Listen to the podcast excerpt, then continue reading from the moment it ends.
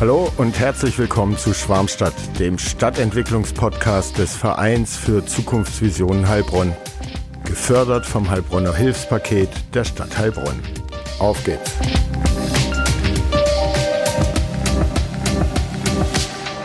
Herzlich willkommen zu Schwarmstadt, dem Stadtentwicklungspodcast aus Heilbronn.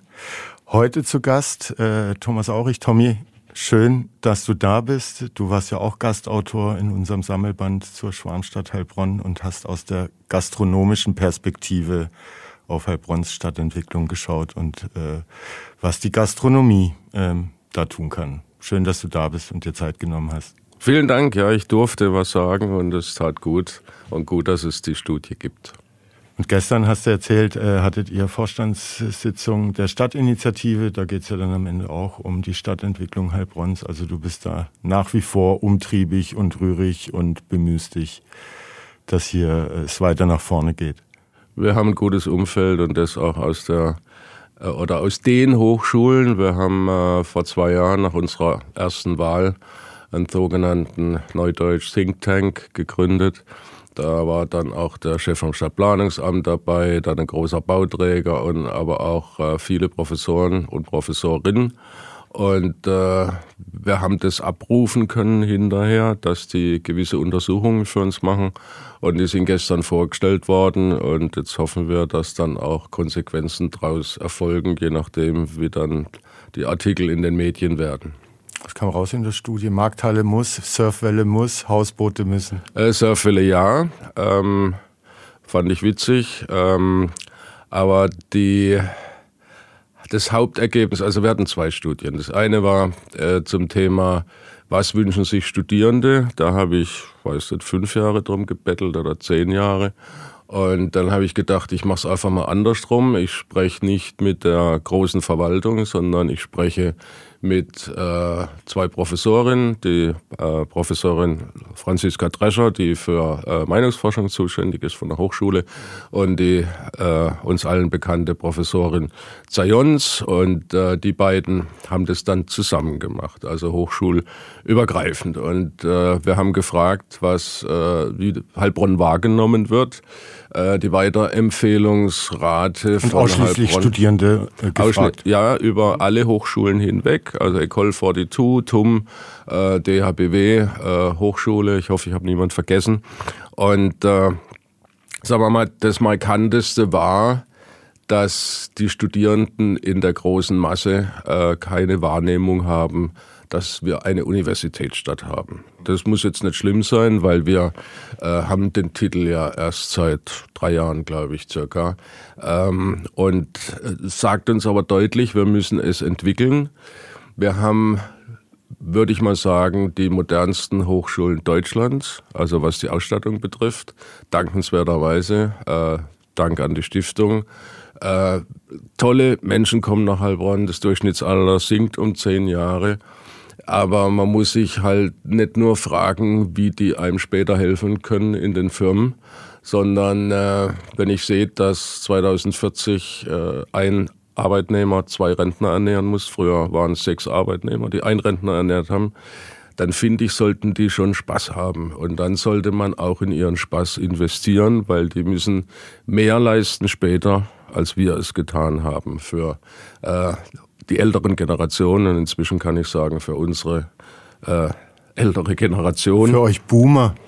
Wie bitte? Für ja, euch Boomer. Ja, Babyboomer. Das war gerade noch äh, der Pillenknick. 64 hat man die Pille getestet in Puerto Rico. Und danach war es in aller Munde und dann ging es bergab.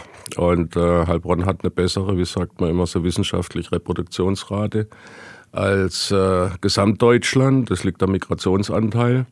Ähm, aber da kann man noch viel tun. Man sieht am Beispiel von Frankreich, die haben, sind jetzt ältere Zahlen. Ich habe sie aktuell nicht abgefragt, 2,1, weil man das Kind halt morgens um sieben abgeben kann und abends um 20 Uhr abholen. Ne? Und da müssen wir auch hin. Es ist viel passiert, was Schulen betrifft, was Kindergärten betrifft, etc. Ähm, aber wir wünschen uns natürlich, dass man äh, auch ein Fan von Heilbronn wird, dass es hier äh, Alumni-Besuche gibt. Ja, also ich habe in den Staaten Sommerkurse belegt an zwei Universitäten. Da ist es normal, dass die Professor, dass die Professoren äh, Sommerkurse halten. Äh, damit sind die Flächen die ja teuer sind, ausgelastet. Die Professoren können sich was dazu verdienen. Äh, die Studierenden können in ihren Ferien oder manchmal zahlt es auch der Arbeitgeber, äh, können die was dazulernen. Und äh, damit wären wir auch äh, über die Sommerferien beispielsweise hier ausgelastet. Und dann kommen die alle zehn Jahre mal wieder vorbei, bringen vielleicht Familie mit, treffen sich untereinander.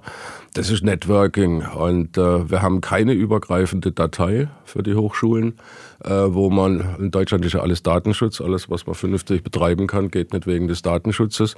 Ähm, sind wir seit vielen Jahren dran und äh, das alles mal durchzusetzen, dass das gesammelt wird und nach zehn Jahren Erinnerungen kommt, beispielsweise willst du nicht.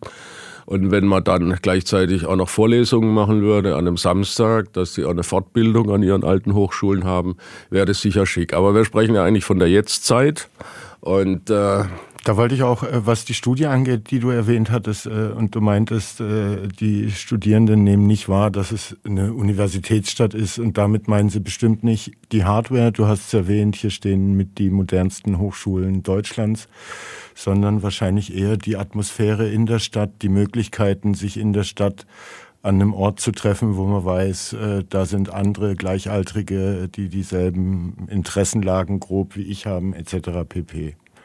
Genau, und äh, wir wünschen uns das natürlich für die Innenstadt. Es funktioniert in der Neckarmeile. Also ich hatte jetzt zwei äh, Erlebnisse, die sehr positiv waren. Der eine ist, äh, ohne Namen zu sagen, äh, Geschäftsführer von einem Institut, das neu in aufgeschlagen ist. Und der wollte dann auch hierher ziehen und seine Frau hat es abgelehnt. Und dann sagt er, und wissen Sie, dann habe ich Sie zum Essen eingeladen in die Neckarmeile. Und dann hat sie gesagt, sie zieht hierher. Und gestern war, das ist auch öffentlich, der Mark Diste bei uns, äh, das ist der Online-Chef in der Vermarktung von der Heilbronner Stimme. Und äh, der hat gesagt, wissen Sie, äh, ich habe den Vertrag erst unterschrieben, ich komme aus dem Norden, als ich die Neckarmeile gesehen habe. Die Neckarmeile ist jetzt ein großes Detail, ich spreche eigentlich immer von den Perlen. Wir brauchen Perlen, die wir aneinander reihen. Also gestern war das zweite Thema Markthallen.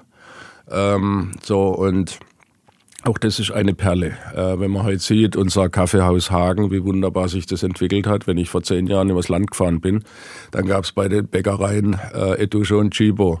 Und heute gibt es da Kaffeehaus Hagen. Warum? Weil wir Menschen, äh, insbesondere mein Alter, äh, die streben eigentlich nach ihren Wurzeln von dem, was früher war, weil die sind aufgewachsen international. Da kamen halt die italienischen Restaurants und die, die griechischen und was es noch alles gab, chinesischen.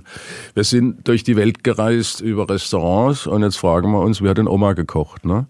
Und äh, die Wurzeln, die muss man jetzt im Moment bedienen. Das ist jetzt gut für Kaffeehaus Hagen. Das ist gut, wenn wir eine Markthalle rein regionaler Art bekommen.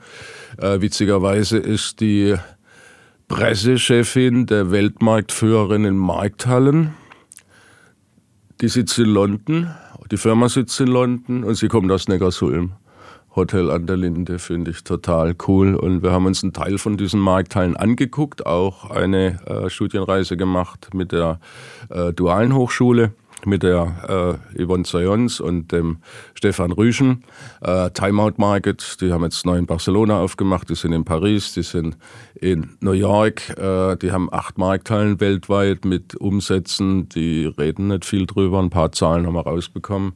Äh, also Wahnsinn, vier Millionen Besucher in einer Markthalle, allerdings natürlich in einer touristischen Stadt und die bauen gerade sieben weitere Markthallen. Dann gibt's noch Italy als zweiter Weltmarktführerin. Das ist quasi die Vermarktung äh, vom italienischen Traum, Toskana, Piemont und ich kann da leben. Und wir brauchen eigentlich einen Platz, einen Sammelplatz für die guten Produkte aus der Region. So, da kommen wir auf alle Themen nochmal im Laufe des Gesprächs tiefer rein. Ähm, ein paar Zuhörer, äh, ich muss noch mal ein bisschen kurz zurückrudern, wissen vielleicht nicht, wer du bist. Ähm, das will ich noch mal kurz erzählen. Ähm, du bist hier äh, als Student irgendwie in die Gastro reingerutscht, wenn ich mich da richtig dran erinnere. Das Clubsofa, damals Studentenkneipe, da hast du gearbeitet und dann Gefallen daran gefunden bist in die Gastronomie rein, hast unter anderem Schümli aufgemacht, warst am Bukowski äh, mit äh, beteiligt oder das äh, mitverantwortlich, dass das hier in Heilbronn passiert. für die Neckarmeile hast du sehr lange gekämpft, den Food Court äh, und das Winterdorf, da bist du dran beteiligt. Im Marerhaus warst du mit unterwegs und du, dein Herz schlägt für die Gastro. Du bist in der DEHOGA gewähltes äh, Mitglied da im Vorstand, Aufsichtsrat. Also ähm, die Gastro-Expertise äh, ist da hinterm Tresen, vorm Tresen, am Verhandlungstisch etc. pp. Und du reist natürlich auch viel um die Welt und schaust dir verschiedene Konzepte und auch Städte an, ähm, ja, wie die Gastronomie da funktioniert, wie sie da angeboten wird und so weiter. Das einmal für die Hörer und Hörerinnen, äh, die dich noch nicht äh, kennen.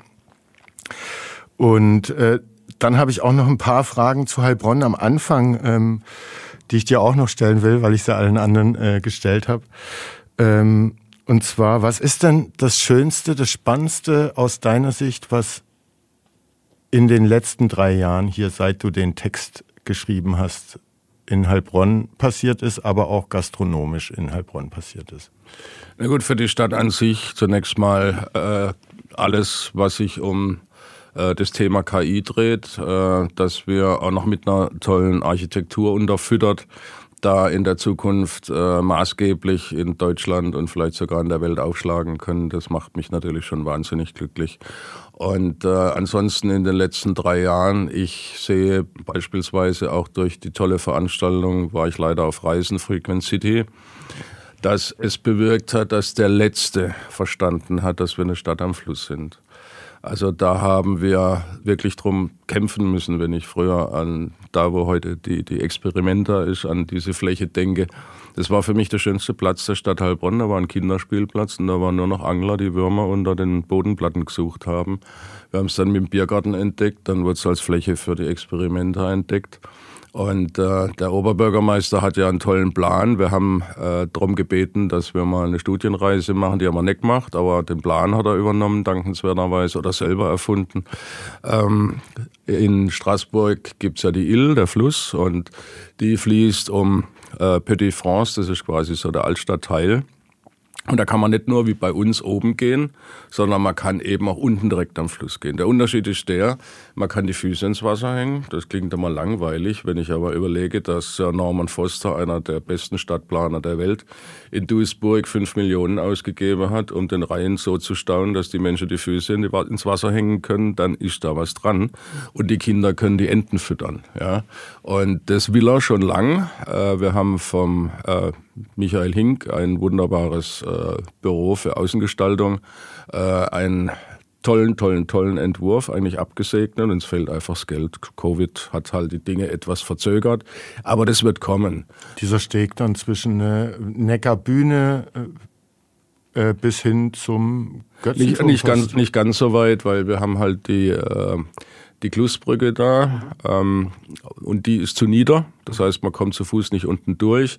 Das heißt, äh, das Denken hat angefangen vorne am Götzenturm. Da geht's dann terrassenartig nach unten und unten ist dann auch äh, schön grün angebaut. Oben auf den Weg kommen tolle Hecken, um auch da mehr Grün hinzubringen. Und das sind zwei Bauabschnitte, aber der Oberbürgermeister hat gesagt, na hat er recht, äh, das muss man auf einmal machen und das geht dann quasi bis zum Theaterschiff. Dann soll es noch einen dritten geben. Ich selbst bin inzwischen umgeschwenkt äh, auf eine Idee von unserem Stadtrat Wolf Teilager, der gesagt hat, komm, mach doch einfach am Theaterschiff äh, quasi eine äh, Schnelldurchfahrt unter der Brücke für Fahrradfahrer hin. Weil auf der anderen Seite grün anzupflanzen in einem wahnsinnigen Schatten macht nicht wahnsinnig viel Sinn. Da wird nicht viel passieren. Na, plus oben an der Ampel, da am äh, Eiscafé, da fahren sich Fahrradfahrer und Fußgänger äh, über die Füße, laufen sich über die Füße äh, in den Weg. Dann sind da noch die Servicekräfte der Gastronomien, die den Außenbereich bedienen müssen und da heizen Fahrräder und so weiter vorbei. Insofern finde ich die Idee gar nicht so ja, ich bin eingeschränkt auf ihm. Es ist auch viel preisgünstiger, muss man dazu sagen. Und der Bereich vorne, der reicht. Äh, wir haben jetzt aber, die Stadt hat äh, einen Fahrradschnellweg gebaut, der dann auch über die Buga geht, auf der anderen Neckarseite. Ich nehme aber wahr, weil unser Biergarten auch da ist, äh, dass der eigentlich, wenn überhaupt, zu zehn Prozent von, den, von der Zielgruppe wahrgenommen wird. Und das wird man noch ein bisschen abwarten müssen. Also ich selber habe gelernt, man muss Einfach mal drei Jahre warten. In Heilbronn, ist so meine Zahl, um zu wissen, ob eine Idee gut war. Früher habe ich dann Ideen schnell wieder eingestellt, weil die nach zwei Monaten nicht funktioniert haben. Man muss den Menschen die Zeit geben. Ich wollte früher in meiner Altstadt, das war mein erstes großes Lokal, wollte ich eine Million Umsatz machen, habe ich überlegt, am Tag wohlgemerkt, wie kriege ich das hin? Und dann habe ich den Lire verkauft. Ne? Ähm, und äh, beziehungsweise, Entschuldigung, ich habe für Lire angeboten. Ähm, und wir haben nur 37.000 an einem Tag geschafft. Äh, die haben das Bier halber geschenkt bekommen, aber sie hätte zur Bank gehen müssen und Lire tauschen. Und das macht fast niemand. Äh, aber ich glaube, wenn ich das drei Jahre gemacht hätte, hätte es jeder begriffen. Ne? Das ist äh, knapp ein bisschen mehr als die Hälfte gekostet hat, das Bier. Also insofern, da müssen wir dranbleiben. Und äh, der, ich nenne einen Uferweg. Ähm, das wird super schön für Heilbronn. Und äh, wir steigern da äh, über die Jahre auch die Wertigkeit der Neckarmeile.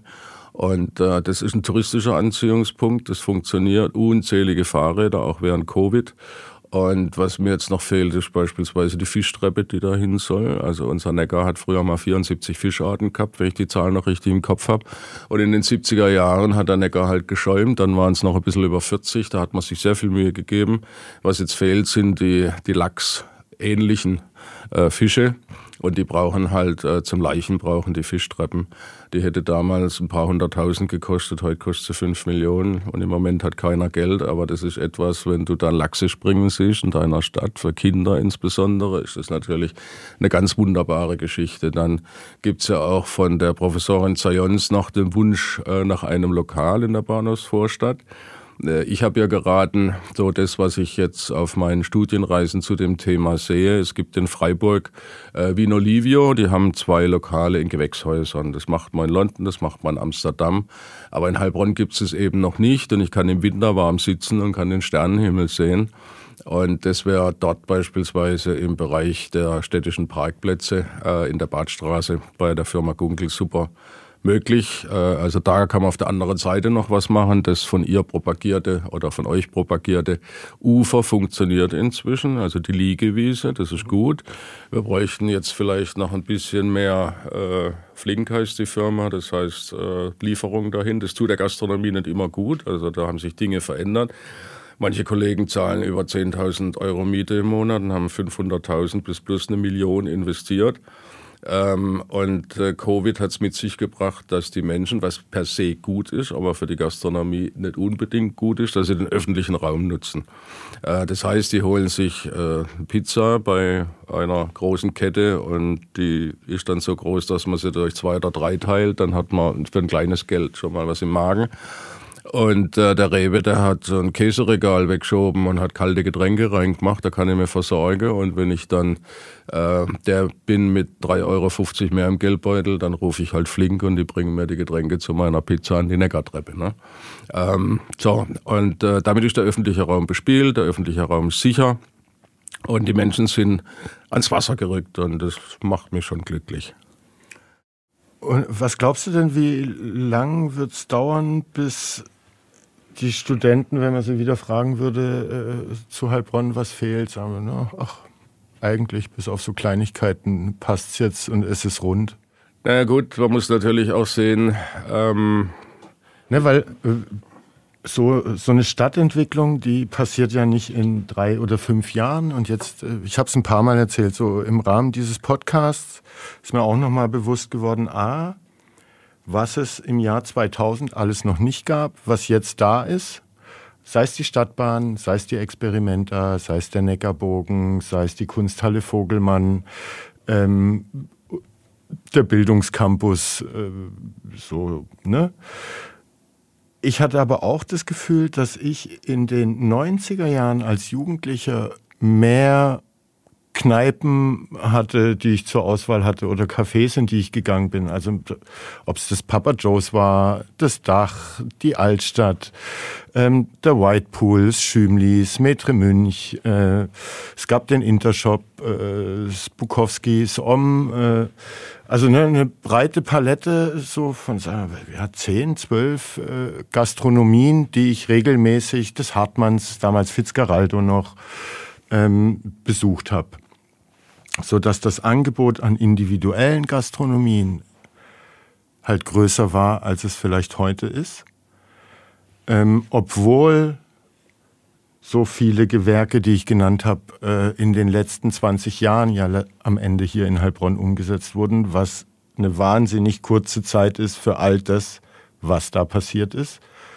Und jetzt muss halt der ganze Rest irgendwie dieser Geschwindigkeit irgendwie nachkommen. Und es braucht halt seine Zeit, vielleicht auch mehr als die drei Jahre, ähm, die du äh, dem da gibst, bis ja, dass alles rund ist, dass es eine Studentenstadt ist, dass die Willkommenskultur vielleicht nochmal eine bessere ist, dass es dann auch wieder mehr gastronomische Angebote gibt, weil es eine Markthalle gibt oder in so einem Wollhauszentrum vielleicht auch hier und da neue Gastronomien aufpoppen und am Neckarufer ein paar Streetfood-Anhänger hängen äh, und da noch was rausverkauft wird. Ja, also der neue Vorsitzende ist ja, wenn ich das richtig so gespeichert habe, ist ein Presseartikel der Architektenkammer, der Christoph Herzog sagt äh, oder bemüht das Beispiel des Donuts. Äh, das heißt außen voll äh, und innen leer. Ja, genau. Außen geht's ab und innen drin äh, muss man dran arbeiten. Ich will es mal so vorsichtig formulieren. Jetzt muss man aber natürlich auch sehen, wie die Welt sich verändert hat. Also zum einen, äh, ich habe jetzt von einer äh, großen Unternehmung aus der Region, habe ich eine Mitarbeiterin kennengelernt über einen Freund. Äh, sie sagt, sie ist eineinhalb Jahre dabei und dann sage ich, oh, das ist schön, warum sind wir uns in Heilbronn? So groß sind wir ja nicht, dann nicht über den Weg laufen. Ja, sie wäre noch nie im Büro gewesen. Sie ist seit eineinhalb Jahren in Weinheim im Homeoffice und hier hat sie gar nichts damit zu tun. Und viele Entwicklungen hier äh, werden, würden vielleicht kleiner geplant worden sein, wenn man vorher die Entwicklung von Homeoffice gesehen hat. Das ist die eine Geschichte, die uns ein bisschen vorsichtig macht, äh, weil wir werden explodieren. Also zu der Zeit, die du angesprochen hast, haben wir vielleicht 110.000 Einwohner gehabt. Jetzt sind wir an der 130.000 Einwohnergrenze. Dann muss man die Peripherie noch sehen. Äh, was weiß ich, Lidl und Schwarz, in Bad Wimpfen dreieinhalbtausend Mitarbeiterinnen und Mitarbeiter, in Bad Friedrichshall auch dreieinhalb, sollen fünf werden. Äh, die TUM, die von 400 auf 4000 wachsen soll, das wird alles kommen. Aber die Zeiten haben sich ein Stück weit verändert. Also beispielsweise in der Studie kam auch raus, dass der Wunsch nach Kommunikation untereinander sehr rudimentär ist. Und das macht mich eigentlich ein bisschen betroffen, muss ich sagen. Aber wenn die Welt sich ändert, wenn das ewige Eis schmilzt, müssen auch wir uns verändern. Also ähm, Jetzt nehmen wir mal das Beispiel mit den Kneipen. Da war ich ja mittendrin. Heute ist es so, dass äh, der Handel nicht mehr das Zugpferd ist, finanziell schon in der Fußgängerzone, aber nicht von der Frequenz. Der Masterplan der Stadt Heilbronn von 2019 äh, weist es nach. Wegen des Einzelhandels kommen 20 Prozent in die Stadt und 19 Prozent wegen der Gastronomie. Aber die Aufenthaltsdauer ist in der Gastronomie fast doppelt so lang. So, und ich vergleiche das immer mit einer großen ECE-Studie, also die Marktführerin, sage ich mal, Shopping-Center in Europa, die haben ihre Gäste befragt. Und 40 Prozent sagen, sie suchen sich das Shopping-Center nach der Gastronomie aus. Warum? Weil der Einzelhandel austauschbar ist. Ob ich jetzt im Milaneo in Stuttgart oder im Gerber oder in der Stadtgalerie oder im Ettlinger Tor in Karlsruhe bin, es ist näherungsweise alles gleich. Und das ist etwas, was Engelhorn und Sturm äh, in Mannheim und Bräuninger in Tamm und in Stuttgart von vornherein seit Jahrzehnten begriffen haben. Ja, die haben richtig Geld gesetzt in die Gastronomie.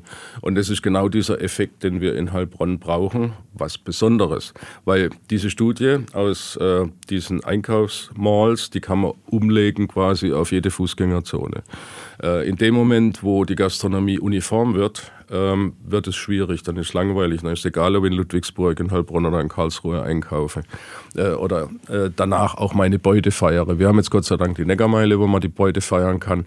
Dann hat sich, die Kommunikation hat sich wahnsinnig geändert. Also eben habe ich es ja dargestellt, äh, die sind gar nicht mehr so verrückt auf Kommunikation. Zu der Zeit, wo wir unterwegs waren, äh, in den Generationen, da bist du abends als Mann in die Kneipe und dann hast du geguckt, wer dir gefällt. Und dann waren da drei, die da vielleicht in deiner äh, Zielgruppe waren. Und äh, dann bist du hin und für eine hast du vielleicht zu Cocktails einladen können und dann hast du das gemacht und dann bist du trotzdem allein nach Hause gegangen oder gleich in die nächste Kneipe und hast das gleiche Spiel nochmal gemacht. Und das hat man immer so gemacht. Und irgendwann war man dann verheiratet und es war gut, äh, so wie das damals lief. Wie hat der Oberbürgermeister von Slubice gesagt, wir müssen Feste machen, weil Feste bringt Bekanntschaften, Bekanntschaften bringt Liebe, Liebe bringt Familie, Familie bringt Ansiedlung, Ansiedlung bringt Steuern. Cool. Ja? So, und heute hatte ich ein Schlüsselerlebnis. Ich war in einem Lokal Und ein Bekannter von mir verabschiedet sich und neben ihm steht ein blonder Hühne und den ich noch nie gesehen habe. Und der sagt vollkommen zusammenhangslos zu mir, ich bin der Micha und ich habe jetzt ein Date. Und dann habe ich es erstmal begriffen, aber ein Tinder-Date. Mhm. Dann sagt er, ich habe sechs Tage in der Woche ein Date und einen Tag habe ich frei. Also blonder Hühner, der geht wahrscheinlich gut weg. Männer haben auf Tinder ein bisschen mehr Probleme, habe ich mir sagen lassen, wegzugehen. Aber er hat es wohl an sechs Tagen in der Woche geschafft. So, der kann sich am Parkplatz treffen der muss nicht in die Kneipe gehen. Und damit ist alles, was zum Thema Kommunikation und Getränke früher war, ist eigentlich obsolet. Du brauchst nicht mehr. Heutzutage geht man essen miteinander und jeder hat seinen Tisch. Da findet keine Kommunikation mehr statt. Was funktioniert, sind so Themen wie Hip Island früher. Ich hoffe, dass die ehemaligen äh, Eigentümer wieder da sind und äh, das wieder so wird wie früher. Und äh, beispielsweise, wenn ich das sagen darf, auch unser Winterdorf, das ist Kommunikation. Da tauscht man sich aus. So. Und das müssen wir im Hinterkopf behalten. Äh, deswegen brauchen wir zusätzliche Anlässe in die Stadt zu kommen. Ich will jetzt nicht gern über die Situation der Individualgastronomie reden. Prozente für Tinder-Dates, die sich in deiner Gastro nieder 15 Prozent auf die Bestellung. Ja, ja, genau. Also inzwischen hat eine Stadt, ist jetzt, oder zwei sogar, eine hat es nachgemacht, sind auf Tinder, ne? Du kannst einen Termin mit einer Stadt machen, das ist auch cool, oder? Muss mal drauf kommen. Ähm, also im Moment Individualgastronomie, kein Personal mehr. Also das Erste, was jetzt äh, so äh, ein Verein Wissensstadt oder was auch immer tun kann, ist sich mal überlegen, wie man die Studierenden in Heilbronn hält. Deswegen haben wir diese Studie gemacht. Meine Wahrnehmung ist die, die ist nicht wissenschaftlich hinterlegt, die ist auch nicht so einfach zu verifizieren. Wir haben jetzt, wenn wir über die Hochschulen drüber gucken können, äh, kann eigentlich nur die Hochschule uns Arbeitskräfte liefern. Ja? Weil die TUM, die sind zwei Jahre in München, die sind ein Jahr in der Welt, ein Jahr da, bis die da sind, sind die schon wieder weg. Äh, duale Hochschule soll eigentlich nicht arbeiten, weil die haben einen Arbeitgeber, die äh, Ecole 42, die programmieren da rund um die Uhr, äh, die wird es auch schwierig. Und äh, wir haben eine Untersuchung. Vor Covid waren, äh, war die Gastronomie die Hauptarbeitgeberin der Studierenden, die ihr Geld selber verdienen mussten. Äh, 33 Prozent haben in der Gastronomie gearbeitet. Jetzt haben wir noch acht. So, und die Zahl stimmt bei uns aber auch nicht mehr. Da komme ich gleich nochmal drauf. Wo arbeiten die heute? Als Lagerhelfer und in der Logistik als Fahrer wie will ich denn als junger Mensch Kommunikation, soziale Kompetenz lernen, was ich brauche, weil Noten, das ist eine Illusion von manchen Eltern, dass heute nach Noten eingestellt wirst. Du wirst nach sozialer Kompetenz, nach Rundumblick, nach offenem Wesen, nach freundlichem Aussehen. Thekenkompetenz. Wie bitte? Thekenkompetenz. Thekenkompetenz, jawohl. Und das brauchen wir und die müssen wir zurückholen. Und in Heilbronn sind diese 8% statt 33% vor Covid noch schlechter. Warum? Ich habe hier gewohnt, also ich habe studiert hier, Hotelbetriebswirtschaft und meine Professoren wohnen heute noch da. Die Professoren der Jetztzeit, die kommen dienstags und gehen donnerstags. So weit, so gut. Ihre freie Entscheidung, wenn die Hochschule das so mitmacht und die Vorlesungen auch so legt, äh, soll das passen, damit die nebenbei noch Studien, was auch immer machen können. Aber während Covid hat sich das studentische Verhalten geändert. Die kommen jetzt auch dienstags und gehen donnerstags. Weil das lohnt sich ja gar nicht mehr, wegen zwei Nächte eine Wohnung zu bezahlen. Ich habe mich so gefreut über die Explosion dieser Studentenwohn, Studierendenwohnheime, sagt man auf Neudeutsch. Beispielsweise über dem Rebe 143 Wohneinheiten. Wer wohnt denn da drin? Also ich habe vor kurzem mit einem gesprochen, äh, mit einem Eigentümer von einem Wohnheim. Da wollte ich einen rumänischen Saxophonisten unterbringen. Da sagt er, du nur noch mit deutschem Pass, ich habe nur noch Theater.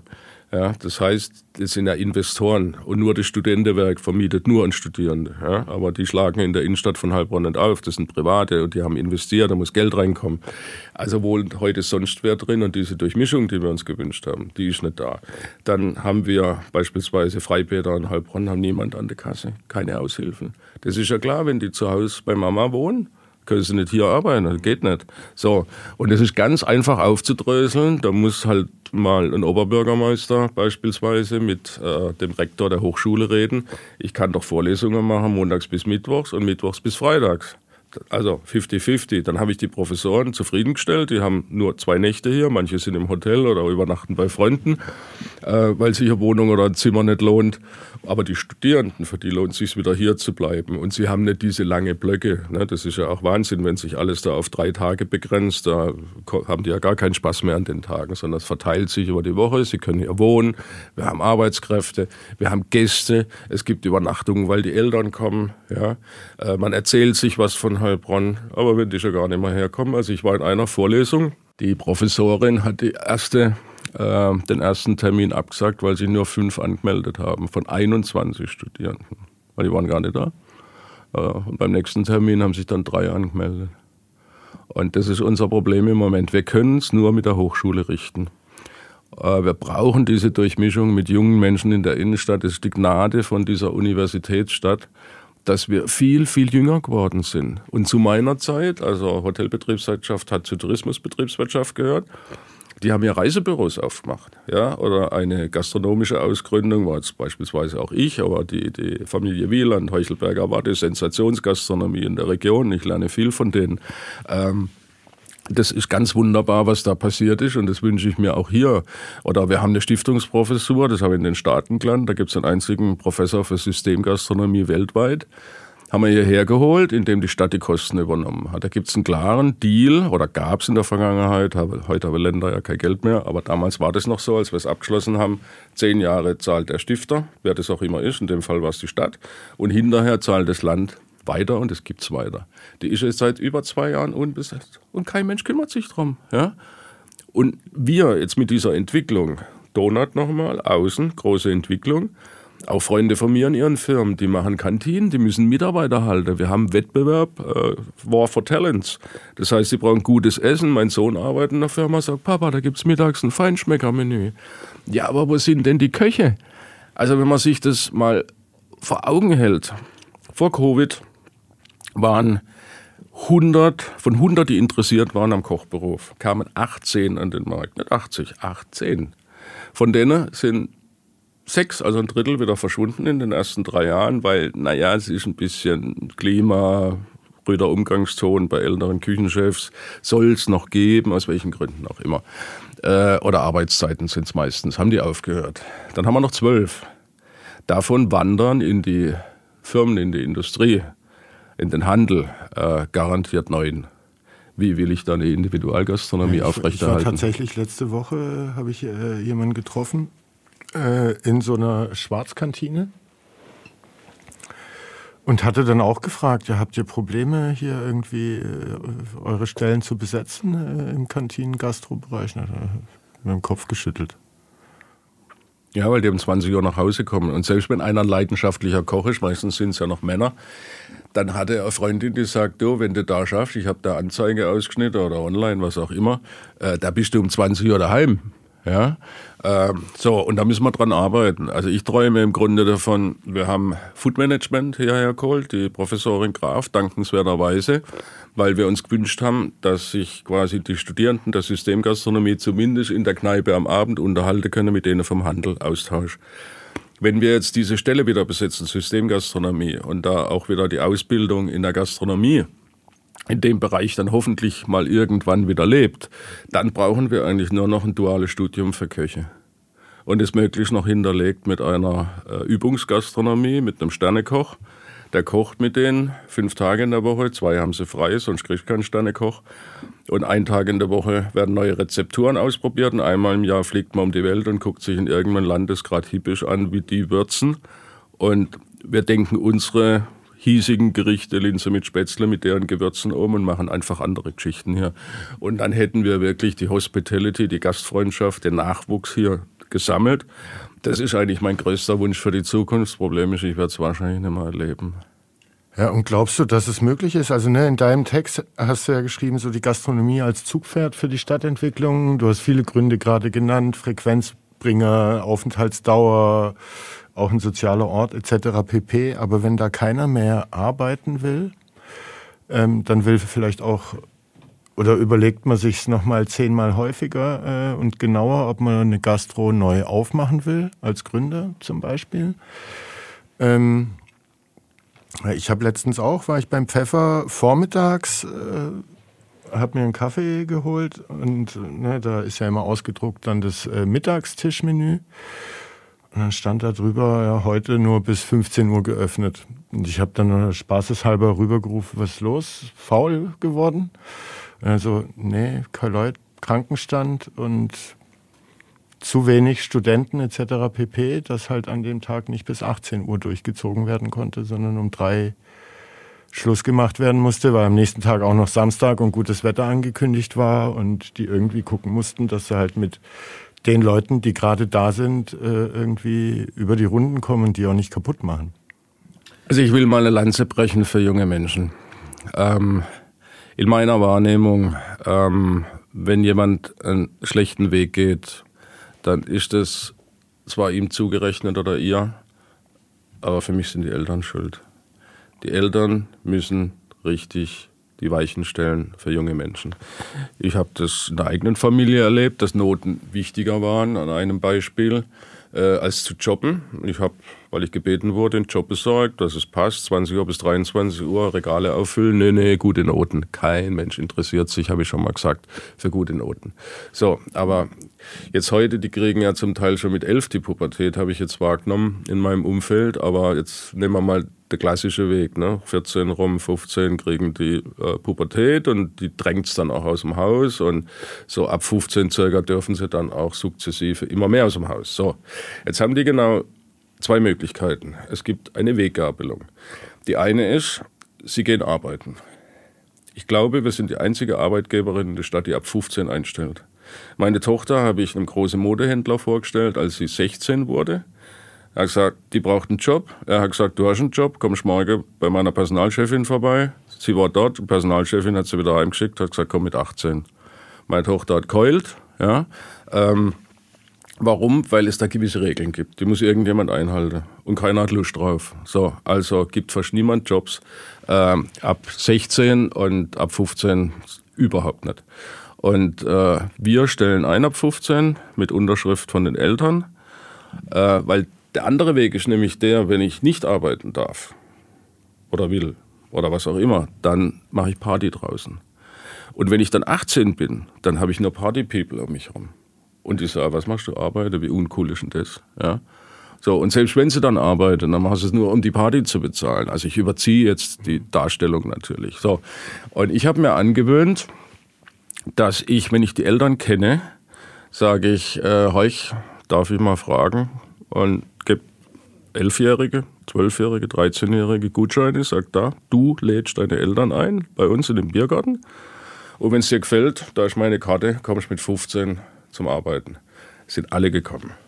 Sind alle gekommen. Die haben über Jahre meine Karte aufgewahrt. Die wollen. Und die Eltern lassen sie nicht, weil sie dieser Illusion nachhängen, dass Note was Geiles sind, weil sie das wahrscheinlich früher so gelernt haben oder weil wir selber alle schlechten Noten hatten oder was auch immer. Also ich habe am Schluss in der Pubertät immer schlechte Noten gehabt. Ähm, und daran müssen wir was ändern. Und dann haben wir natürlich auch diese ganzen Arbeitszeitschutzgesetze. Die können rund um die Uhr, wenn die Eltern nicht aufpassen, Party machen. Aber schaffen dürfen sie nicht. Ich habe mit 14 im Akkord habe ich Essig abgefüllt. Ich habe mit 730 Grad im Schatten äh, auf dem Acker äh, Rüben gehackt etc. Das war früher alles normal, kein Problem. Und ich kann mich nicht daran erinnern, dass irgendjemand dran gestorben ist. Dann haben wir, wenn wir schon keine Leute haben, haben wir noch die, die Frau Nahles gehabt früher in der Politik. Die hat dann zehn Stunden Arbeit zugelassen. Jetzt müssen wir heute in der Gastronomie das äh, Hochzeitspaar um 23 Uhr nach Hause schicken, weil man niemand mehr habe, der eine Stunde oder zwei Überstunden machen darf. Sonst machen wir einen Strafbar. Aber was machen wir da? Du hast ja gesagt, wenn die Polkappen schmelzen, müssen wir auch wir uns verändern. So ja, irgendwie habe ich das Gefühl, dass wir, ich will jetzt nicht politisch werden, das ist immer ein bisschen schwierig, weil es ist ja bekannt, dass ich Stadtrat bin und dazu gehöre ich einer bestimmten Fraktion an. Äh, die haben alle über bestimmte Themen nicht nachgedacht. Und wie ich junge Menschen in die Arbeitswelt bringe, da muss ich drüber nachdenken. Ja? Und das muss ich ändern. Aber im Moment merke ich eigentlich, dass wir nur äh, noch einen politischen Plan haben, das heißt Geldbeutel aufmachen. Ja, und das kann es nicht sein. So, und äh, wir müssen die Menschen arbeiten lassen, solange sie wollen. Auch jetzt rechnen wir mal unsere Deutschen weg, weil die Eltern sie nicht lassen. Also ich rede von Aushilfskräften wohlgemerkt.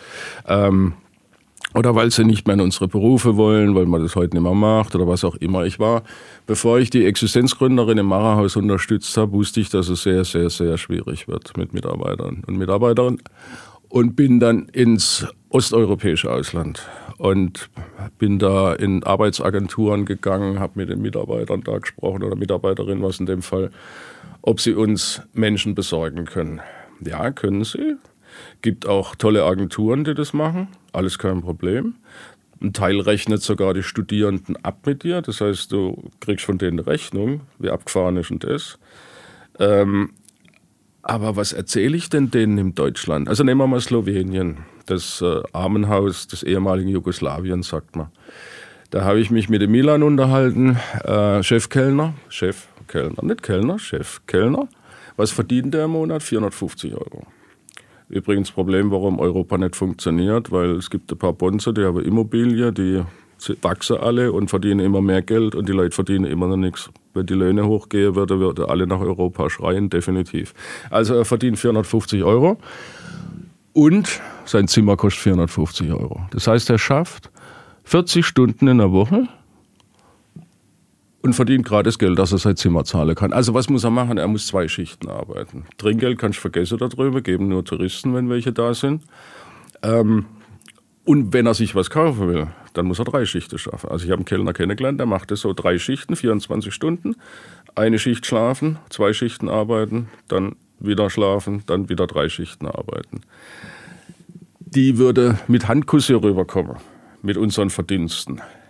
Aber es kostet die Wohnung in Offenau 28 Quadratmeter kalt schon 580 Euro. Ja? Also dann ist schon schwierig. Wäre auch noch zu regeln, weil die schaffen ja und schlafen ein paar Stunden. Die kommen ja nur zum Arbeiten, die kommen ja nicht für die Party rüber. Aber dann haben wir die Frau Nahles. Nach zehn Stunden können die ja wieder heimgehen. Was machen die in der Zeit? Dann können sie entweder vom Fernseher hocken oder sie müssen draußen Geld aufgeben, äh, ausgeben, haben sie erst wieder nichts gespart für ihr Leben. Also wir haben da ein paar richtig, richtig fette, große Probleme. Und äh, irgendwie interessiert es keinen. Ja? Und äh, es gibt ja Gastronomie, die wird quasi als Dienstleistung verstanden. Und die Eigentümer, äh, die zahlen das halt. Also da werden auch deutlich höhere Löhne bezahlt, weil die Eigentümer sich das leisten können und nicht sagen, äh, ich muss davon leben. Ja, und äh, dieser Wettbewerb nimmt uns auch noch einmal die äh, Mitarbeiterinnen und Mitarbeiter raus. Das heißt, so die nächsten paar Jahre wird es schwierig und ob da ein also politisches also Umdenken da, so da ist. Gastrosterben aus dem Grund so ein bisschen auf uns zukommen? Also wir haben ähm, Einzelhandel äh, ist so dem Onlinehandel der Amazonisierung, wie du es genannt hast in deinem Text, so ein bisschen zum Opfer gefallen und weil man die Entwicklung nicht früh genug ernst genug genommen hat vielleicht. Äh, Trifft es die Gastro irgendwie äh, pandemiebedingt und zeitenbedingt? Ne? Du kannst wir, wir sind alle dran. Also wir, äh, die, die Amerikaner sprechen im Einzelhandel von der Einzelhandelsapokalypse.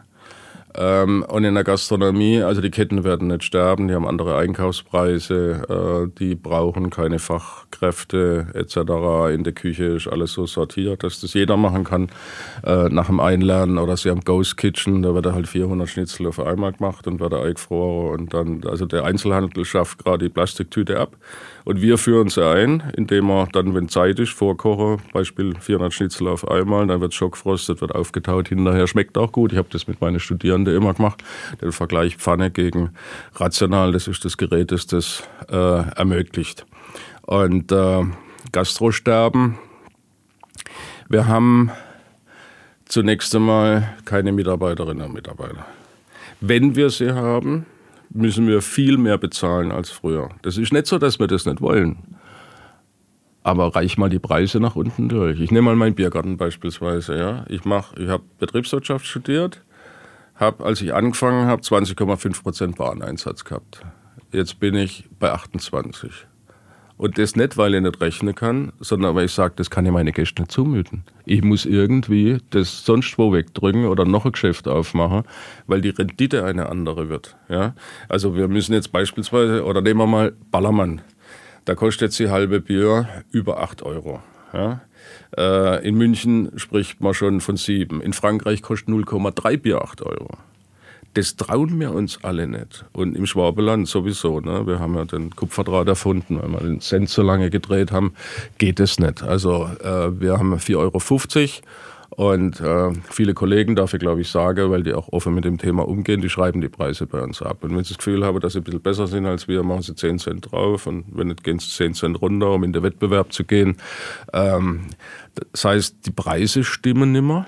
Ähm, dann kommt jetzt natürlich nach Covid, also ich habe einen Kollegen, der hat seine komplette Rente während Covid, also die privat angesparte, verbrannt. Das kommt auch noch dazu. Dann bist du ja nur noch mit äh, Behördenauflagen beschäftigt. Also ich bin ja Stadtverbandsvorsitzender der HOGA. Ich kriege das in der Taktung nicht mehr mit, was wir alles noch leisten sollen. Ja, definitiv. Und dann fehlt natürlich die soziale Anerkennung. Also äh, wer will denn einen Schwiegersohn haben, der Kneipe hat? Also es wird schwierig, muss wahre Liebe sein. Ähm, und insofern sind wir in keiner leichten Zeit, aber das hat auch einen Umkehrschluss. Äh, wir merken das jetzt schon. Also ein Beraterkollege von mir, der sagt, du Tommy, die gehen immer noch zweimal essen nach Covid. Aber der Unterschied ist der, einmal hole sie sich das Essen. Ja, also die sind nur noch einmal da. Jetzt in den besseren Restaurants der Region war während Covid schon und ich habe jetzt auch die Wahrnehmung, dass es ein Stück weit geblieben ist.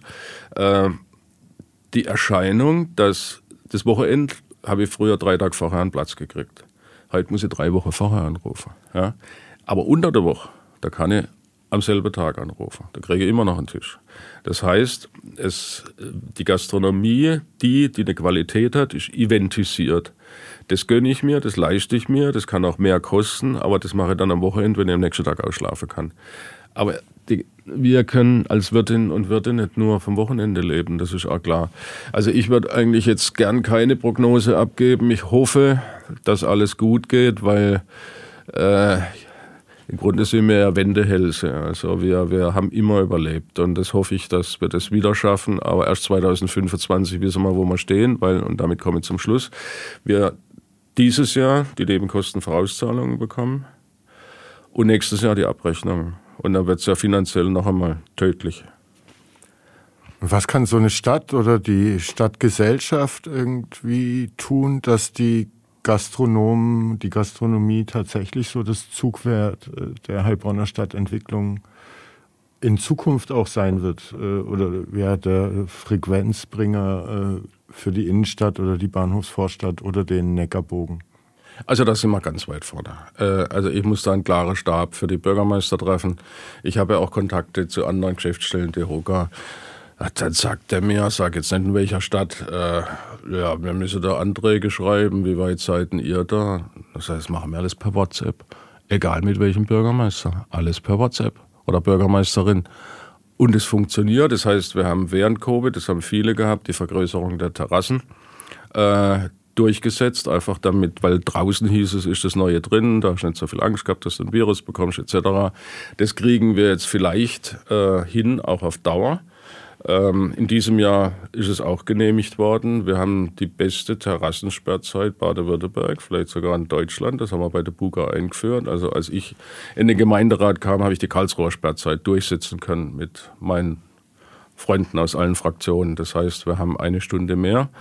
Äh, sprich, äh, normalerweise wäre ja 10 Uhr und 11 Uhr Baden-Württemberg und wir haben dann 11 Uhr und Mitternacht, äh, also Wochenende Mitternacht. Und während der Buga haben wir gesagt, wir brauchen Stadtleben die ganze Nacht, wir machen eine Stunde mehr. Und die Frau Bürgermeisterin Christner hat da mitgemacht jetzt, dass wir ähm, das auch nach der Buga noch hatten. Und ich hoffe, ich kann sie dazu gewinnen, dass wir es auf Dauer bekommen. Ne? Also das ist soweit alles okay. Ähm, auch äh, sonstige Hilfen, städtische Pächter sind entlastet worden. Also alles, was man haben kann, da haben wir keine Probleme. Und äh, wenn wir das mit den Terrassen geregelt haben, das ist schon mal ein großes Pfund, weil sich dann die Miete relativiert.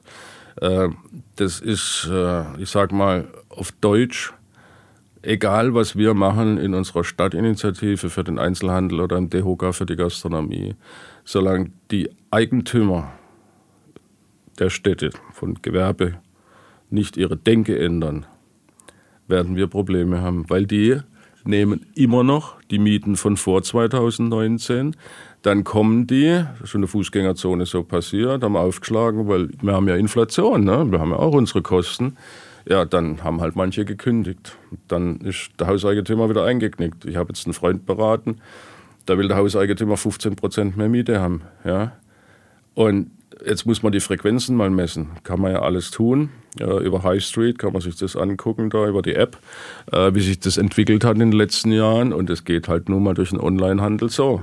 Weil der Handel treibt natürlich schon die Gäste in die Stadt. Ja, äh, bei der Gastronomie verweilen sie länger aber wir brauchen den Handel. Und wenn die Mieten halt immer weiter steigen wegen Inflation und die Frequenz aber runtergeht, dann kann das irgendwann nicht gut gehen. Und wenn dein Nachbarhaus leer steht, dann hast du halt das Risiko, dass du bald auch nicht mehr da bist, weil einfach die Gesamtfrequenz fehlt. Und äh, Jetzt diese Terrassen können das ausgleichen, wenn man nochmal davon spreche, was wir vorhin gesagt haben. Draußen ist das Neue drinnen. Äh, die sitzen mehr draußen die ziehen eine dicke Jacke an dann habe ich draußen plötzlich doppelt so viele Plätze wie drin. Das durfte ich vorher nicht. Ja, äh, über all die Jahre haben wir gekämpft darum, dass wir das aufschlüsseln. Da gab es zwei, drei Lokale in der Stadt, die waren draußen vier bis fünfmal so groß. Ähm, so, und warum dürfen das bitte die anderen nicht? Und jetzt mit dem neuen Baubürgermeister sagt er, ist doch klar, wenn die Feuerwehr kein Problem hat, machen sie doch, alles gut. Müssen wir jetzt natürlich noch durch den Gemeinderat bringen. Äh, aber ich bin da sehr guter Hoffnung. Dann relativieren sich die Mieter, auch die Hauseigentümer werden triumphieren, ja, weil äh, die, dann kann Strauße auf, mit der städtischen äh, Pacht quasi auf deiner Terrassenfläche das Geld verdienen, was die drin brauchen, weil sie ja auch ihre Kosten haben. Jetzt habe ich es etwas tendenziös dargestellt. Es gibt viele gute Hauseigentümer. Es gibt im Moment auch ein paar, die sagen, heuch, wir sind durchaus bereit, in der Innenstadt Häuser zu kaufen und ganz geringe Rendite zu setzen und uns auch zu verpflichten, dass wir nur Mieter annehmen, die längerfristig der Stadt was bringen.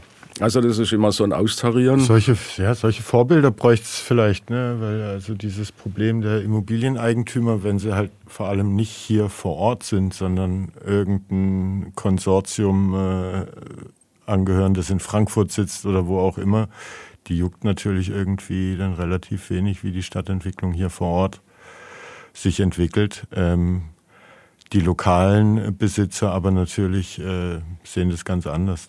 Ja, definitiv. Also wir haben zum einen, wir haben die Guten, dann haben wir Tycoons und dann haben wir Erbengemeinschaften. So, das heißt, der Drittel ist äh, gut und interessiert an der Entwicklung der Stadt. Und die andere zwei Drittel, ähm, der eine, der Tycoon, der muss immer mehr Häuser kaufen. Also der hat seine Kosten, der braucht viel Geld. Und die Erbengemeinschaften, die haben Familie zu ernähren und haben null persönlichen Bezug. Vielleicht wären wir auch selber so, wenn wir jetzt in Paris, New York oder Hamburg äh, eine Immobilie hätten. Das sind Rahmenbedingungen. Die Frage ist, wie wir es auffangen können. Der Finanzbürgermeister äh, ist dran, äh, da äh, über eine Idee nachzudenken und da freuen wir uns drauf. Bevor wir zu den Entweder-Oder-Fragen kommen, ähm, wann wird es denn wieder eine richtige Studentenkneipe in Heilbronn geben? Und derjenige, der das angeht, wer sollte das angehen und was muss er bedenken? Wird es ihm zuraten? Also, wenn ich ein bisschen ausholen darf, ich habe mal ein Glas gesehen für meinen Biergarten, das hat mir so gefallen. Und dann habe ich eine Befragung gemacht. Und zwei Drittel haben gesagt, das sieht scheiße aus, ich habe es trotzdem genommen. Und es gab viele Kollegen, die dann auch das Glas haben wollten. Du musst manchmal gewisse Bauchintelligenz auch haben bei Befragungen. Ja. Also Bauchintelligenz ist inzwischen wissenschaftlich nachgewiesen, dass es das gibt. Und äh, mit den Studentenkneipen, ich überziehe mal ein bisschen, äh, wird man mich vielleicht äh, dafür nicht so mögen. Aber diejenigen, die das vornehmlich behaupten, sind vornehmlich diejenigen, die in studentischen Entscheidungsgruppen an den Hochschulen sind. Das sind aber nicht die, die draußen auf der Straße sind. Ja. Ähm, wir sind nämlich dieser Meer aufgelaufen. Der Professor Buhr und ich wir haben das Clubsofa damals ins Leben gerufen. Wir hatten Studierende, die Interesse hatten. Er hat da eine Jahresarbeit draus gemacht. Wir haben das Clubsofa zur Verfügung gestellt, war damals meine Immobilie. Äh, am Schluss habe ich, weiß gar nicht mehr, zwei Jahre keine Miete mehr genommen. Und er hat viele tausend Euro extra reingeschoben. Die sind alle gekommen, wenn ein Event war. Die haben das Bier 20 Cent billiger gebraucht. Das ist so eine Vorstellung, dass ein Student heute noch äh, saufen will und deswegen die Masse billig sein muss. Nee, aber einen Ort haben, wo er andere Studenten trifft. Ja, da sind wir eher jetzt, also zunächst einmal Studentenkneipe brauchen wir keine. Der Professor Bernkopf, der frühere Weinprofessor, hat das Kleinworte gefasst. Der hat gesagt, hey Tommy, was wollen die alle? Da gehst du in die Stadt, dann läufst du durch die Kneipe, dann guckst du dir das an, die dir gefällt, gehst mal mit 20 Kommilitoninnen hin oder Kommilitone und dann ist das ab dem Tage Studentenkneipe. Punkt. Ja, so. Und äh, diese Mehr bringt uns in eine große Gefahr. Wir haben aus Sondheim, wo ich studiert habe, die Hochschule in die Innenstadt gebracht an die Mannheimer Straße. Es war natürlich, ich äh, weiß nicht, wie viele hundert Menschen das erfunden haben. In meiner Wahrnehmung war das der Hirt von der Kreissparkasse, äh, der irgendwann in einem Ausschuss gesagt hat, das muss in die Innenstadt. Und ich sage, hä, wohin? Und da gucke ich es mal an. Und der Rektor Schröder hat es dann übernommen. Ähm, ich habe ihn damals gebeten. Also war nicht meine Idee, ich habe einfach nur eine Idee transportiert. Aber wie auch immer, ist ja egal. So, jetzt haben wir die in der Innenstadt, weil wir die alle in der Fußgängerzone haben wollten und noch haben, dankenswerterweise. Jetzt sagt man, na ja, wir brauchen eine Studentenkneipe. Also was passiert? Ähm, man nimmt wahr, dass der jetzige Campus 2 und 3 am Abend eigentlich tot ist. Man hat da ein Lokal gemacht, den Campusgarten, was super schön ist. Also ich bin der Stammgast, total begeistert. Ähm, und das will man quasi jetzt rüberziehen auf den Campus 4. Also wir haben jetzt 120.000 Quadratmeter äh, Hochschulfläche quasi an Campus 2 und 3. Und jetzt kommen nochmal 160.000 Quadratmeter dazu am Fluss. Und äh, wir hatten auch früher da eine Gastromeile in der Planung. Und die könnte jetzt kommen quasi über die Stiftung, dass das mit eingeplant wird. Für die Studierenden toll, aber dann wird der Donut endgültig zementiert, ja, weil wir brauchen die Durchmischung in der Innenstadt. Äh, und da muss man sich, das muss die Politik sich fragen, die Schwarzstiftung sich fragen, was will man, weil ähm, ich fand damals diese Idee von dem Herrn Hirt super, das in der Innenstadt zu machen, weil ich vorher, wie gesagt, in den Staaten an zwei Universitäten beim Professor für Systemgastronomie meine Sommerkurse gemacht habe. Es waren immer Städte in der Stadt. Das ist ganz egal, wo die sind. Die Stadt profitiert dann, die hocken sich in ihr Auto, fahren irgendwo zum Discounter, kaufen was ein, machen Party, aber alles in ihrer Stadt. Ja?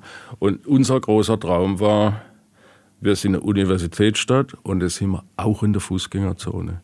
Und wenn man jetzt zu viel Gastronomie ansiedelt am Campus, dann wird sich das wieder zerfleddern. Auf der einen Seite sind die Gruftis und auf der anderen Seite sind die Studierenden. Das gleiche beim Thema Markthalle, was wir da gestern äh, mit vorgestellt haben, äh, von Yvonne Zayons und äh, Stefan Rüschen. Äh, das, was wir uns angeguckt haben, was Geschichte ist, der genauso Gruft ist, wie ich einkaufe. Wir waren in Frankreich, wir waren in der Schweiz, wir waren in Freiburg. Freiburg ist ein besseres Modell. So, und jetzt waren wir aber auch äh, in Zürich. Da hocken Studierende mit dem Laptop mit in der Markthalle. Das ist doch abgefahren. Ja? Aber es gibt auch eine Familie-Ecke, beispielsweise. Und in äh, Mailand ist ganz extrem. Ich habe äh, da eine Architekturreise gemacht und da frage ich meinen Führer, wo gehe ich den Pasta mit Trüffel essen? Sagt er im Bahnhof. Da sage ich, wie bitte im Bahnhof? Habe ich mal nicht geglaubt. Bin in irgendeiner Kneipe, war dann ein bisschen mehr als Mittelklasse, war unglücklich. Und am nächsten Tag war ich im Bahnhof. Hätte es morgens um halb zehn ist das Ding schon voll auf mindestens 1500 Quadratmeter. Ich habe die Quadratmeterzahl nur gesetzt und zwar durch alle Altersklasse hindurch, ja, weil die ein cooles Design haben über das ganze Ding. Die haben sich überlegt, wie sie junge Menschen abholen. Und deswegen ist uns das Thema Markthalle so wichtig. Äh, die Hochschule hat ihre Vorstellungen da ausgearbeitet. Studierende haben sich sogar Architekturprogramm runtergeladen und haben ihre Markthalle auch noch designt, obwohl die eigentlich ja Betriebswirtschaft machen. Ähm, und wenn wir das hinkriegen äh, mit der Markthalle, dann haben wir die Jungen wie die Alten abgeholt. Ähm, wo wäre der Ort, wo die stehen sollte, könnte? Also der ursprüngliche Antrag von Christoph Drossbach, äh, der den geschrieben hat, es gab viele. Ich habe meinen geschrieben, habe es zufällig hab ihn wieder gefunden, 12. Februar 1999. Damals etwa haben wir auch mit der Neckarmeile angefangen. Wir haben uns dann konzentriert auf, den, auf die Durchsetzung der Neckarmeile. Und der hat ihn geschrieben für das Grundstück, das hieß früher Reimareal, jetzt nennt man es Gerber-Areal neben dem Rathaus. Mhm. Da steht halt noch so ein Häuschen rum. Kein Mensch weiß, warum die Eigentümer nicht verkaufen wollen und alle warten darauf, dass die verkaufen. Ich da einfach außer rumbauen. Fertig, was soll's. Ähm, und dann, wir haben so viele Dependancen der Stadt. Also es gibt zwei Möglichkeiten, wie man das gestalten könnte. Äh, zum einen viele Dependancen der Stadt gekauft, gemietet außenrum. Warum macht man die nicht nebendran? Sind kürzere Wege. Das heißt, ich habe viel mehr Mitarbeitereffizienz, wenn die alle da arbeiten. Und das zahle ich, behaupte ich, ohne jede Zahl gesehen zu haben, bequem aus dem, was ich draußen nicht mehr Miete zahle und was ich verkaufen kann unten Markthalle, oben Rooftop-Restaurant. Und Christoph, sein Antrag ging eher darauf, ich formuliere es ein bisschen auch äh, mit dem, was ich vorhin gesagt habe, zusammen. Uh, unten in Markthalle in der Mitte die Studiengänge, die dazu passen, also beispielsweise Food Management der DHBW, äh, Systemgastronomie von der Hochschule und die Schule der Köche und oben das Übungsrestaurant. So, und uh, ich habe gedacht, wir brauchen 23 Jahre weil eigentlich ging da die Uhr nicht los mit meinem Antrag von 99, weil den hat keiner ernst genommen, sondern eigentlich mit dem Antrag von Christoph Drossbach, der das einfach wunderbar formuliert hat und der war, glaube ich, von 21. Ja. Und plötzlich stehen zwei Investoren da. Es gibt Menschen, die behaupten drei, aber der Kaufhof will nicht. Also ich habe mich mit denen unterhalten. Ähm, wir haben die Stadtgalerie, die machen jetzt eine Machbarkeitsstudie. Im Basement, das hat den Vorteil durch Oberlicht, also durch Tageslicht da drin. Das haben nicht alle Markthallen. Ja. Ähm, und dann äh, Wollhaus, also da werden wir dieses Jahr noch hören, wo die Planung hingeht. Da kann sich im Moment nicht äußern, weil er ja erst einmal nach den vielen fast Jahrzehnt, kann man schon sagen, äh, Leerstand. Erst einmal mit Ämter reden muss, der Brandschutz hat sich verändert etc. Und bevor der von der Stadt nicht einen Platz hat, was er da machen darf, kann der sich ja gar nicht äußern. Ne? Das heißt aber, wir haben zwei in der Pipeline und einer wird garantiert zum Ziel kommen. Und damit haben wir dann, auch wenn die das so machen, wie wir es jetzt vorgestellt haben, wir sind jetzt raus als Stadtinitiative, wir haben nur Wissen geschöpft, das haben wir jetzt verbreitet und jetzt ist Sache der Investoren. Dann schaffen wir, Jung und Alt zusammenzubringen. Das Leben liegt in der Begegnung, hat mal ein Prälat, das ist österreichische Pendant zum deutschen Kardinal, zu mir gesagt, da müssen wir hin und das müssen wir auch mit der Kneipenszene hinkriegen. Aber es wird nicht helfen, wenn irgendeiner meint, ich mache jetzt ein Studentenlokal und ich mache einfach den Bierpreis auf zwei Drittel. Das braucht niemand. Die wollen dahin, wo alle sind. Masse zieht Masse ist das wichtigste Gesetz, haben wir in unserem ersten Video schon miteinander gehabt. Masse zieht Masse in der Gastronomie. Ja, da wollen die Menschen hin. Entweder oder. Und dann sind wir durch. Ja. Oder fast durch. Weinbergwanderung oder Kanufahren auf dem Neckar? Das ist eine sehr schwere Frage. Äh, Kanufahren auf dem Neckar, weil Weinbergwanderung haben wir. Äh, eine Studierende hatte mal uns die Weinarena Heilbronn genannt. Ist auch so. Gründe in Hufeisen außenrum. Das ist die größte Rotweinregion in Deutschland.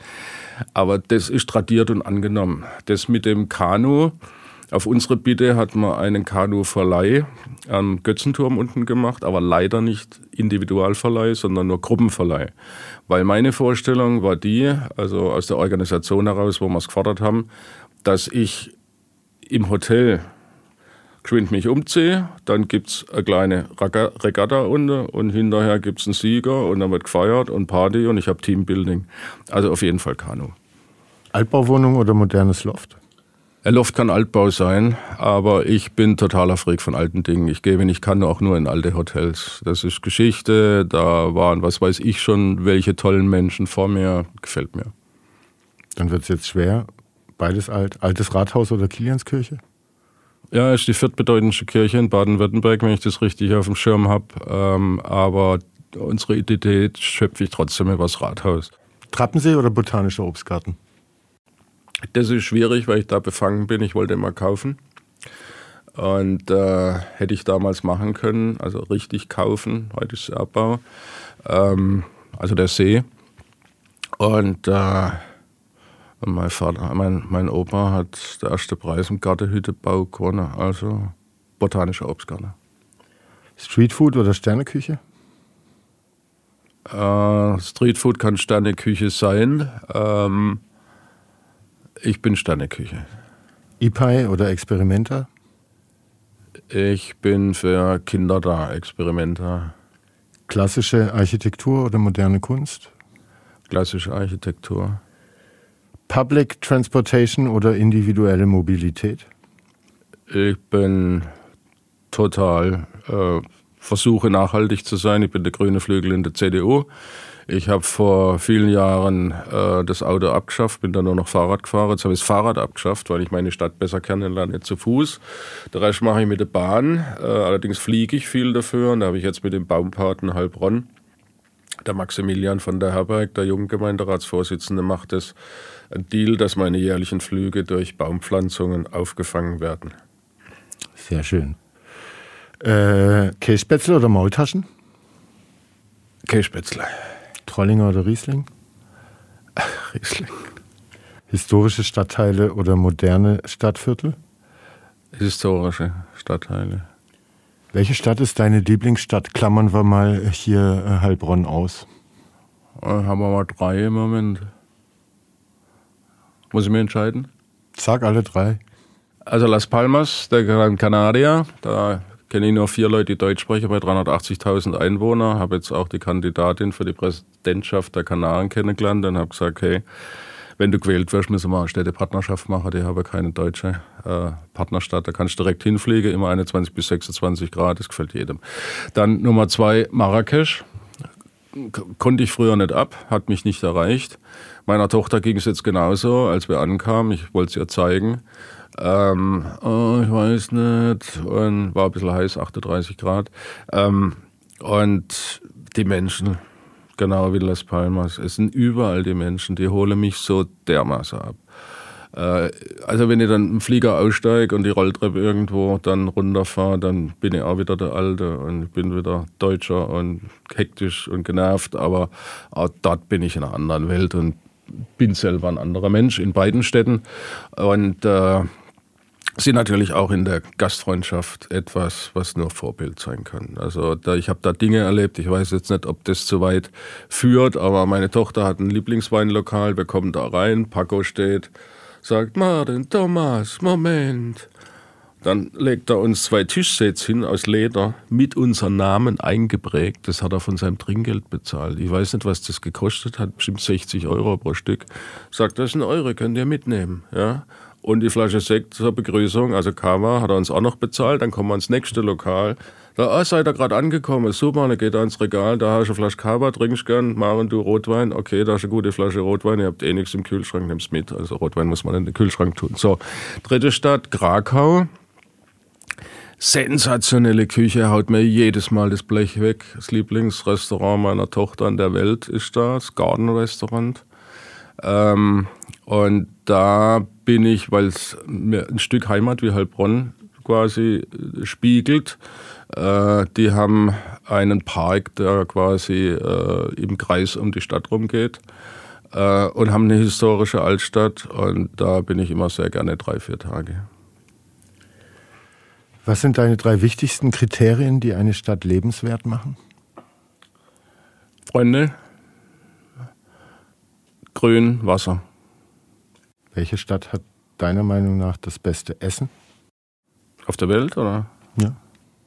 Da gibt es ja Studien drüber. Aber deiner Meinung nach nicht? Äh, ich, ich bin erst im Juni in Kopenhagen. Die haben es jetzt eigentlich geschafft. Normalerweise ist es London, war die Hochburg der Gastronomie in Europa. Äh, inzwischen sagt man Kopenhagen, glaube ich auch, aber da war ich schon zu lange nicht mehr. Ähm, und da ich nur über aktuelles Wissen reden möchte, Krakau. In welcher Stadt äh, hast du die freundlichsten Bewohner angetroffen? In welcher Stadt, das ist gut, Marrakesch und Las Palmas. Mhm. Und äh, ich habe mal einen gefragt, der liefert, äh, der hat die Beleuchtung gemacht, die Burj Al Arab in dem Sieben-Sterne-Hotel in Dubai. Mit dem stand ich am Flughafen. Und dann habe ich gesagt, sag mir mal die freundlichsten Menschen der Welt. Und dann sagt er, ich sagte erst mal Europa, die Iren. Und ich habe da mit meinem Sohn eine Hausboot-Tour gemacht. Ich muss sagen, er hat recht. Also ich kenne da nur die Fußballfans und die sind auch großartig. Ja, das ist sowas von abgefahren. Weltweit hat er gesagt, die Australier. Was sind deine Lieblingsorte in einer Stadt? Die Gastronomie. also ein Einzelhändler wird eine Stadt beschreiben nach bestimmten Geschäften, ähm, ein Discounter äh, nach den Discountern und ich halt nach der Gastronomie. Also ich habe Erinnerungen an die Gastronomie und der Rest, ich gucke mir nichts Historisches an, ich gehe in kein Museum, bin leider ein totaler Fachidiot. Gastronomie ist, äh, das ist aber auch nachgewiesen. Das Wohnzimmer der Welt ist die Gastronomie. Und das gilt jetzt, muss ich nicht unbedingt gut finden, Nummer eins ist McDonalds weltweit, so wie die Pizza die Weltnahrung wurde. Was war deine beste Städtereise und warum? Meine beste Städtereise war auch Las Palmas. Warum? Ich bin da nur hingekommen wegen Covid. Ich bin eingereist 2020 am letzten Tag, wo man ohne Test einreisen durfte. Ich wollte mein ganzes Leben nie nach Gran Canaria. Ich hatte einen Freund äh, früher, mit dem waren wir zelten und der war Bäcker, ein großer Bäcker und der hat gesagt, der wandert aus nach Gran Canaria und irgendwie ist das bei mir in eine Schublade gerutscht, dass das eine deutsche Hochburg ist. Ist es auch in äh, äh, Playa de Ingles im Süden, da ist drei Grad wärmer. Äh, die ehemalige Chefin vom Landesfernsehen, die wohnt da und die hat mir auch eingeladen. Da waren wir mal auf ihrer Yacht und war alles super witzig, aber ich glaube, da spreche sogar die Beamte Deutsch. Und äh, Las Palmas, äh, wie sagt Elon Musk, Happiness is reality minus expectation.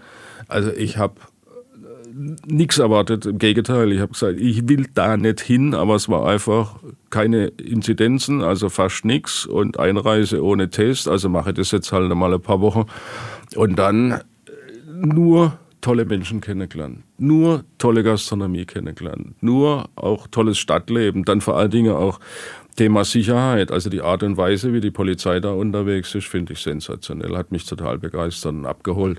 Also ich bin in allem glücklich. Da hat man sogar überlegt, ob ich da hinziehe. Und also dort, das kann man sich leisten. Ne? Am Anfang war ich bei einer Wohnung, also es geht jetzt bei Covid nicht mehr, da haben wir zu viel Geld kaputt gemacht, aber ähm, du zahlst Palma de Mallorca für ein Boot am Tag 150 Euro Liegegebühr. Äh, in Las Palmas zahlst du 180 Euro, aber im Monat. Müll, Strom, Wasser, äh, Waschmaschine, ähm, Liegeplatz. So, ha. Da gibt es Boote ab 15.000 Euro, die müssen ja gar nicht mehr fahren. Kannst ja wunderbar wohnen, hast ja herrlich. Und wenn du es ganz schick haben willst, gehst du noch im Club neben dran, der kostet nochmal 80 Euro drauf, dann bist du bei 260 Euro im Monat, dann hast du einen Pool, hast ein Restaurant mit drin, hast ein Gym mit drin, alles im Preis inbegriffen, habe ich abgefahren, ist das. Da könnte man dich äh, dann auf die äh, alten Tage vielleicht entdecken, auf einem Boot. Äh, nee, ich bleibe Reisender, ich bleibe okay. Suchender. Irgendwann kenne ich alles. Ganz am Ende noch ein paar Fragen zu Heilbronn. Die größten Stärken der Stadt? Die größten Stärken Heilbronns ist äh, der, der Mut zum Neuen. Also ich habe so die Wahrnehmung, dass hier die Geschichte spielt keine Rolle. Ja, damit hat man leben gelernt. Heilbronn war ausgebombt alles, was neu ist, ist gut. Ähm, ich hätte mir beispielsweise gewünscht, man hätte äh, nach diesem äh, Dezember 44 einfach mal ein paar Keller hier zugänglich gehalten, habe auch immer dafür gekämpft, dass man die vier alten schönen Tonnengewölbe in der alten Kelder äh, öffentlich zugänglich macht. Und die hat man alle zugeschüttet, Brauerei Klus zugeschüttet, riesengroße, wunderschöne Keller. Ähm, aber das zeigt einfach der, den Mut der Stadt und der, der Bürgerinnen und Bürger, für neue Dinge. Und das ist mir in der Form eigentlich nur in Heilbronn begegnet. Und das Ergebnis sehen wir ja äh, im Donut, alles wunderbar. Ähm, ich denke schon, und das macht mich auch sehr glücklich, dass ich ähm, in einer Stadt sein durfte. Ich werde Gemeinderat sein, wenn man mich noch einmal wählt, äh, 30 Jahre, bis ich aufhöre. Und äh, war dann exakt 50 Jahre in der Stadt. Und ich habe denke ich, den Turbolader mitbekommen in dieser Stadt. Dank der Stiftung natürlich auch. Ähm, und wer kann das in dieser Form mitmachen, durfte auch ein bisschen mitgestalten. Äh, und das macht mich schon arg glücklich. Ich denke immer, äh, Frauen sind eher für die Kinder da als wir Männer. Das ändert sich heute Gott sei Dank. Und wir Männer wollen was hinterlassen und das sind manchmal halt auch Projekte. Mach es zu deinem Projekt. Wir haben Heilbronn zu unserem Projekt gemacht, die Stiftung hat es zu ihrem Projekt gemacht. Also alles Sensation, wunderbare Stadt, wird wieder hierher ziehen. Welche Veränderung würdest du hier gerne sehen? Ich werde mich gern mehr streiten. wenn du dich hier, wenn du was sagen willst, was vielleicht nicht ganz okay ist, dann musst du immer bei der Firma Hartmann am besten eine Rolle Watte einkaufen. Und das ist die Erfahrung, die ich habe von meiner ehemaligen Stadt. Also ich habe ja Migrationshintergrund, ich bin Badener, ich komme aus Karlsruhe. Inzwischen bin ich Aborigine, aber ich habe so die Wahrnehmung, da kannst du halt sagen, was hast du denn da wieder für einen Scheiß gemacht? Und hinterher gehst du Bier miteinander trinken. Und das ist hier verdammt schwierig. Dein Lieblingsrestaurant, deine Lieblingsbar in der Stadt? Ja, jetzt wird es ganz gefährlich. Ich bin zuständig für die DEHOGA. Wir haben viele, viele wunderbare aber ich Absolut, sa aber ich sage aber doch eins, weil der vor der Rente steht, aber noch ein paar Jahre macht. Das Fischerheim in Sondheim, weil ich so einen Wasserbezug habe, auch das einzige Lokal am Hauptneckar, das wir haben. Tommy, die Bar noch. Bin ich befangen. Caipirinha. Also passt doch, kann man doch nennen mit gutem Gewissen. Herzlichen Dank, dass du da warst, dass du dir die Zeit genommen hast. Du hast schon auf die Uhr geschaut, bist ein bisschen spät für den nächsten Termin. Ähm, hat Spaß gemacht, äh, deine Gedanken zu hören. Ich danke euch von Herzen. Ich hätte euch ein paar Gutscheine mitbringen sollen, dann kann ich die rüberschicken, kriege ich da Adresse. Ich habe gestern alle verschenkt für der Foodcard. Da schicke ich euch was rüber. Schicke ich dir was, ja. Ja, super. Freue mich. Danke, Tommy.